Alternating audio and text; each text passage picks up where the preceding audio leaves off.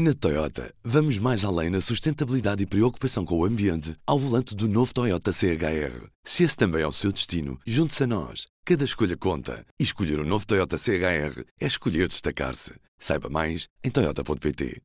Bom, 50 anos depois, parece que se chegou a alguma conclusão, talvez, do Jornal Público. Este é o P24. Eu sou o Ruben Martins. Viva está escolhida a localização preferencial da Comissão Técnica Independente para a localização do novo Aeroporto Internacional de Lisboa, Alcochete, ou melhor, Campo de Tiro de Alcochete, porque na realidade a localização fica já no Conselho de Benavente. Fica mais perto de Lisboa do que outras opções. Obviamente o Montijo nesse critério ganhava, mas é certo que em Alcochete a área de expansão é maior e os terrenos pertencem ao Estado português, o que pode ser uma vantagem. Na prática, neste momento, todos esperamos uma coisa: as eleições de 10 de março, que vão decidir a nova composição da Assembleia da República e, consecutivamente, o novo elenco governamental.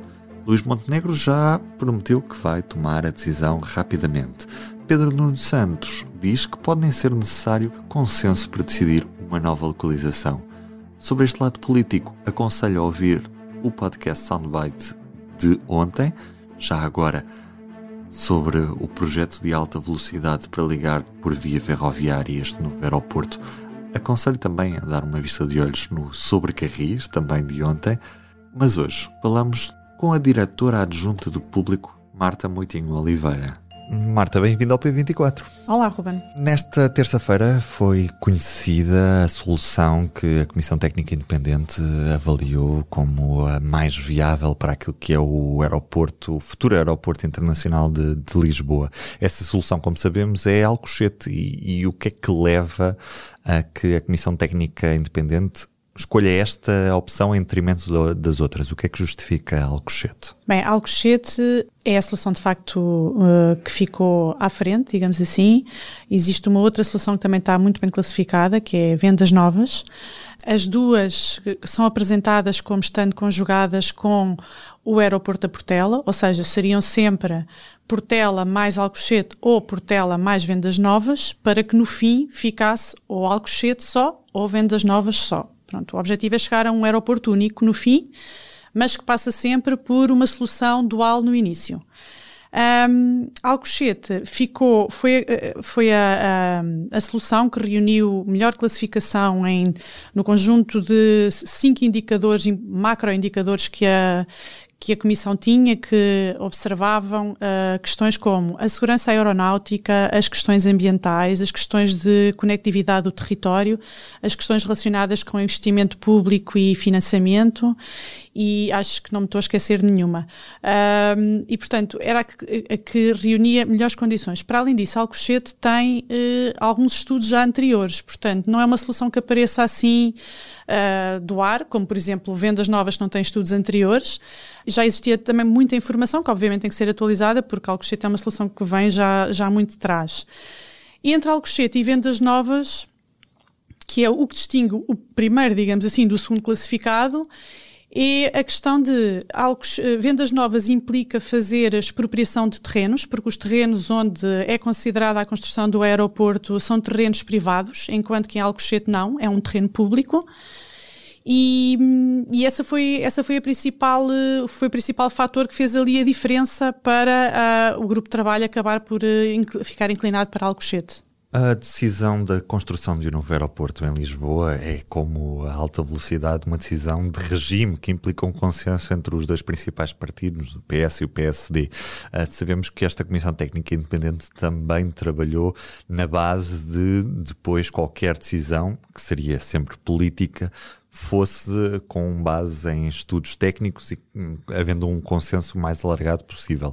O que é que nos leva a pensar que havendo agora uma eleição que se adivinha a 10 de março e, e, podendo os portugueses escolher um governo completamente diferente, que este estudo não seja enfiado na gaveta como todos os outros até agora uh, foram. Deixa-me só aqui voltar um bocadinho atrás, que eu há bocado esqueci-me de referir aqui um fator importante, que uhum. distingue Alcochete de, de vendas novas, que é a questão de Alcochete é mais perto do que Vendas Novas e um dos critérios importantes, mais perto de Lisboa, um dos critérios importantes de decisão era a, a distância, embora a distância seja muito relativa, porque na década de 40, quando foram escolhidos quando foi escolhido o aeroporto da Portela, Portela era considerada fora da cidade. A alternativa à Portela era Campo Grande, que era dentro da cidade. E, portanto, isto é, é tudo muito relativo. Isto foi um exemplo que a, que a Presidente da Comissão deu na, na conferência para, para, nos, para explicar a toda a gente que, que a distância é um conceito que vai também mudando ao longo do tempo, a nossa percepção. Relativamente a essa questão de porque é que desta vez pode vir a ser diferente e não é um estudo que vai ficar na gaveta. Uh, primeiro porque é um estudo que foi encomendado pelo, é verdade que é uma comissão que, e foi o, foi o governo que desencadeou o processo, mas a metodologia de trabalho e a criação desta comissão foi acordada entre os dois maiores partidos, que são aqueles que alternam no poder. Os estudos anteriores eram encomendados apenas pelo governo que estava naquele momento a governar, pelo partido que estivesse a governar. Portanto, logo aqui existe uh, uma, uma vantagem neste estudo, digamos assim. Eu acho que Uh, se o PSD vier a vencer as eleições, tendo o PSD dado o acordo desta metodologia de trabalho, teria de justificar, arranjar justificações muito válidas mesmo, para dizer eu vou pôr o estudo na gaveta não é para escolher outra coisa diferente. Pode escolher outra coisa diferente. Isso, tanto pode o PSD como o PS. Podem escolher os dois coisa, eh, localizações diferentes daquelas que foram sugeridas pela, pelo grupo de trabalho, porque foi isso que ficou exatamente combinado. Mas, eh, mas não escolher, não fazer, uh, já vai ter que reencontrar uh, razões muito válidas. Para além disso, este estudo é feito numa altura em que existe uma unanimidade no país entre vários agentes, tanto aqueles que são agentes do lado do setor económico, como aqueles que, que estão, que gerem o aeroporto, como o, a classe política inteira, de que há uma saturação no uh, aeroporto da Portela. O aeroporto da Portela não consegue comportar uh, mais uh, voos, mais movimentação e, portanto, nós chegamos a um ponto de saturação e provavelmente esta emergência vai acabar por desencadear uma decisão obrigatória. Uhum. Posto isto, neste momento, havendo um novo governo, o que é que é necessário para ver máquinas no terreno? Uh, vamos imaginar, dia 10 de, de março temos um novo Parlamento eleito. Em princípio, sairá dali uma solução logo mais ou menos clara. Havendo a tomada de posse do novo governo, pode haver logo uma decisão no dia seguinte, pode haver avançar-se logo para uma construção. Há processo anda ainda muito antes disso? Há estudos de impacto ambiental que têm de ser feitos? Sim, o há que é muita que coisa tem de ser ser para feito? fazer ainda. Uh, portanto, para já nós não sabemos exatamente se vai sair uma solução sólida uh, que, que, tenha uma maioria no Parlamento para, para governar isso. Normalmente atrapalha um bocadinho ou, ou, ou torna o, o, processo mais demorado, não é atrapalha, torna o processo um bocadinho mais lento até que se consiga encontrar um, um consenso político para governar. Um, depois, há aqui uma questão que portanto, nós estamos a falar hoje, que é quarta-feira, ontem foi terça, foi o dia em que foi apresentado o relatório da Comissão, e nós tivemos logo o presidente da ANA a falar uh, à noite na CNN. A ANA é a empresa que gera o aeroporto da Portela e, portanto, é uma parte muito importante neste processo. Aliás, gera todos os aeroportos do país. Exato, é? exato. Um, e que está bastante descontente com a solução que foi encontrada e, e qual, e qual, é que é o problema disto? O problema disto é que o Estado tem um contrato assinado com a, com a ANA, uh, um contrato de concessão do aeroporto da Portela e, portanto, vai ter que se encontrar um, as duas partes, a ANA e o Estado, vão ter que encontrar um acordo, vão ter que chegar a um acordo para que seja possível fazer uh, um novo aeroporto, seja ele em que localização for. A ANA pode votar a solução que o governo a escolher? A ANA pode, pode não haver acordo. Pode o governo decidir e a Ana não, não estar de acordo. E eles têm que romper o acordo. E, e rompendo o acordo, tem que haver um novo concurso para que as entidades que gerem aeroportos se candidatem para que se escolha uma nova entidade à imagem da Ana. Não seria, já não poderia ser a Ana, ou então um, tem que haver uma revisão do contrato para que, de alguma forma, se consiga encontrar ali um consenso que permita a construção de um novo aeroporto. Portanto, ou seja, a Vinci, o contrato que tem neste momento para, para gerir os aeroportos, através da, da marca ANA, que foi a empresa que foi privatizada, teria de haver uma, um novo parceiro que, que gerisse os aeroportos? Teria, se não houver acordo, terá de haver um, um outro. Quer dizer, parece-me difícil que depois faça um novo acordo com o mesmo parceiro Mas não é impossível, não é? E sendo a galinha dos ovos de ouro também. Sim, sabemos. é possível casar a segunda vez com a mesma pessoa, portanto, isso também, também é possível. As condições é que são diferentes.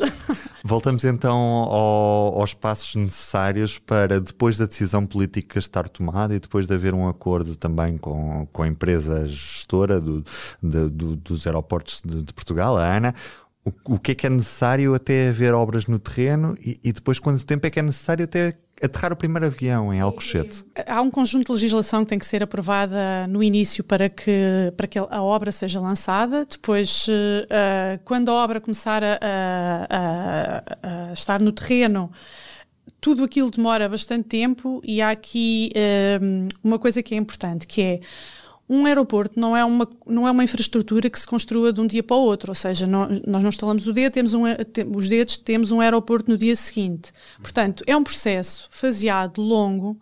As contas que foram apresentadas pela, os cálculos que foram apresentados pela, pela Comissão é que, no caso de Alcochete, a, a solução demora sete anos a ser eh, construída e no caso de vendas novas demora nove anos. Ou seja, partindo do princípio que se decide em 2024 e que, e que há acordo com a ANA e que tudo é rápido, nós temos uma previsão para 2031 ou para 2033. Sendo a construção faseada, não há nenhuma mas fase isto, prévia que, que, permita. Mas isto, é, isto ainda é faseado. Estes calendários, ou seja, não é o calendário final. Por exemplo, no caso de, de Alcochete, que são os tais sete anos, em 2031 é a data prevista para ter a primeira pista. O que é que isto significa? Portanto, o objetivo final é só termos Alcochete ou só termos vendas novas. Nós só vamos ter Alcochete quando houver duas pistas. Portanto, nós, se nós em 2031 temos apenas uma pista, nós ainda estamos numa fase intermédia. Porque depois são precisas as duas pistas para que tudo se mude para Alcochete.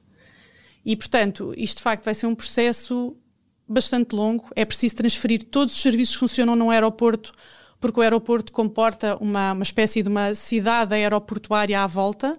É preciso transferir todos aqueles recursos que vão sendo transferidos faseadamente para o novo aeroporto. E tem ali uma fase muito delicada que é a seguinte: as companhias aéreas que aterram num aeroporto, seja ele uh, qual for, ou querem ir para um determinado destino, é mais assim, uma companhia aérea quer vir para Lisboa, estão em funcionamento naquele momento a Portela e Alcochete para a companhia aérea é muito difícil ter os seus recursos divididos em dois territórios diferentes, porque ainda há uma separação de alguns quilómetros. Se Portanto, for uma low cost, vai preferir onde houver taxas mais baixas. Se for uma de outro, de outro tipo de, de consumidores, certamente vão preferir o aeroporto mais próximo. Exato, vai haver ali uma fase muito, uh, muito estranha, que é, é, a zona cinzenta, não é? Uhum. Que é aquela fase não é preto nem é branco, em que provavelmente haverá serviços duplicados em, nos dois lados, que são sempre custosos depois para o consumidor consumidor final, aquilo acaba por se refletir no consumidor final e que, um, e que vão ter que ser geridas com alguma capacidade de forma que as companhias aéreas mantenham o seu interesse também em vir para Lisboa. Última questão, Marta: quem é que paga tudo isto? Olha, os cálculos da, da Comissão é, são que no final, portanto, quando nós estivermos todos no final e já estivermos todos ou em Alcochete ou todos em vendas novas, no final. Um, o aeroporto paga-se a si próprio, porque o aeroporto é um negócio rentável. Mas é no final, ou seja, há fases intermédias em que provavelmente ele ainda não está a render, mas nós estamos a entrar com dinheiro. A Comissão não entrou muito nessa parte de como é que se faz até lá. Obrigado, Marta. Nada. E hoje a primeira do público traz o dado: os beneficiários do rendimento social de inserção atingem um mínimo histórico. Havia 181 mil pessoas com direito a RSI em outubro, um número que representa menos de quase 15 mil pessoas do que no mês homólogo, quer isto dizer, outubro de 2022. Para encontrar um número próximo a este, é preciso recuar 17 anos. E hoje também é um dia triste para a imprensa portuguesa. Pela primeira vez em 35 anos, o Jornal de Notícias não sai para as bancas. Os trabalhadores estão em greve, em causa um despedimento coletivo que pode abranger 200 pessoas no grupo Global Media. Perdemos todos. Eu sou o Ruben Martins. Tenham um bom dia. Um bom feriado. O público fica no ouvido. Até segunda.